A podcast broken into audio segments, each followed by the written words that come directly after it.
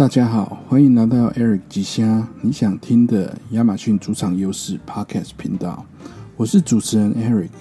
你的亚马逊电商陪跑教练，在亚马逊电商世界探索机会与挑战，让我们一起出发吧。好，今天听到一首五月天的歌哈，后来的我们，所以今天的题目是然后呢？亚马逊的 Prime Day 会员结束了，会员日结束了。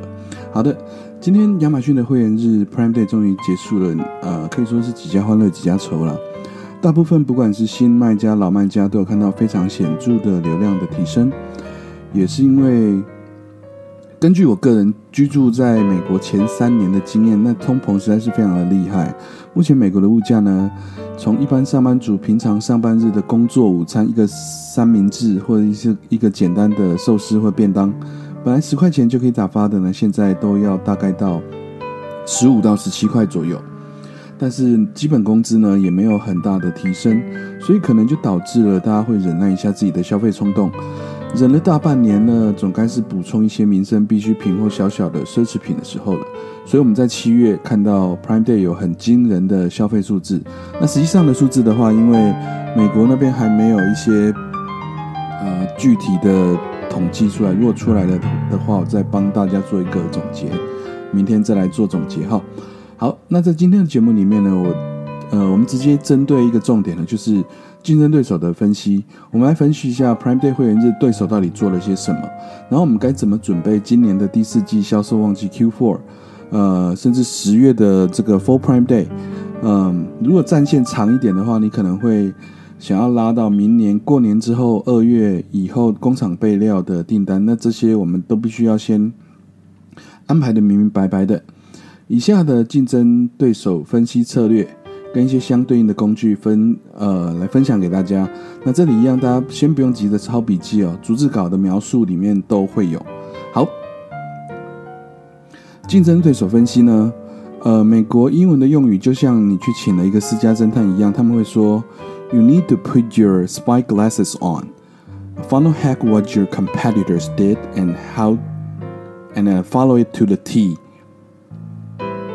好，第一个我们会去看对手的官网，在会员日的前后有什么变化。那这里用的工具呢，是叫做 Wayback Machine，W A Y B A C K Machine，M A C H I N E，Wayback Machine 来察觉他们网页设计、 消费者浏览产品的流程、产品价格、网页的 banner 是不是有什么改变？有可能他们在网页设计上改变了什么，增加了什么？哦，对。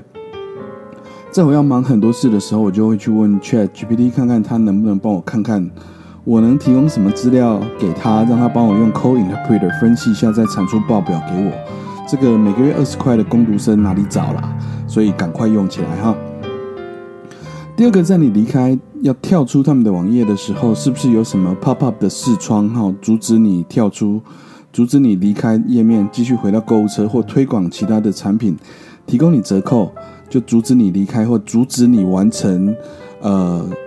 购物车或结账的程序哈。那就像你在屈臣氏要结账的时候，店员总是会问你要不要多加多少钱，带一个什么什么。那天气这么热，你在便利商店买的一瓶饮料，店员通常常常会问你要不要有两件七九折，要不要多带一瓶。一切的这些行为，就是在阻止你。呃，完成结账，让你认为你还没有，你还要继续购买，那这个这些都是行销人的阴谋了。呃，目的都是要为了增加 average order value，就是增加你的这个购物车的金额。呃，利用的是消费者害怕损失的心理。那这个以后我们讲到 Shopify 官网导流的时候呢，我们再给大家呃多一点的这些销售漏斗的设计，跟一些 Shopify 的这些。App 的介绍，好，第三个呢是你必须要赶快加入订阅你所有竞争对手的官网的电子报 Newsletter，啊，看看他们在会员日之前呢会寄怎么样的信件给你，来增加你对这个品牌的熟悉度和信任关系，有可能是透过其他者消费者的口碑好评，或者是来自于品牌本身不断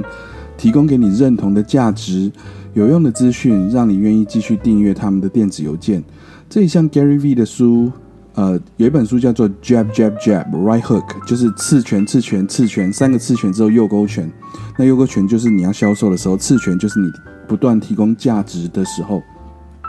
那一个正确的电子邮件行销呢，是不会持续不断的寄会员日的折呃产品折扣给你的。就是你只你只出右勾拳右勾拳右勾拳的话，只会嗯，人家可能会闪，然后怎样，人家可能会在你出右勾拳之后的闪得更远，或者给你一个呃一个反击哈或之类的。那所以必须要有好的电子邮件 email 行销的策略。好，在讲第四个之前呢，如果你现在正在骑摩托车或者开车等红灯，你最好找个路边停车格或者是红绿灯或者树底下的阴影停下来，呃，不然我怕你一下子太兴奋，想马上用手机开始做这些操作，跟着跟着做的话呢，真的很危险哦。呃，对对对，我就在说你哈，先停下来到一个安全的地方，不然你就等回家再好好听一遍，操作一遍，不要在路上操作。对对对，我就是在说你哈，孩子平安回家最好。这个 app 呢是呃社群行销的 agency 很红的一个工具，叫做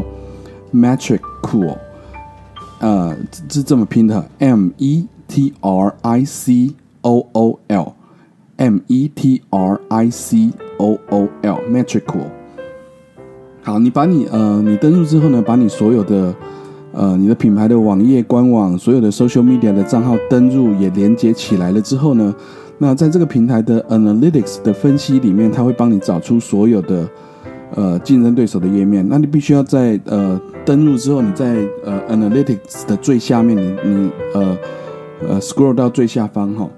呃在最底下会有你前几大竞争对手的这个 Social Media Account，然后并且它会列出他们最近最红的贴文是哪一篇是什么内容，有多少个浏览观看，然后里面的 Comment 到底是哪一些哈。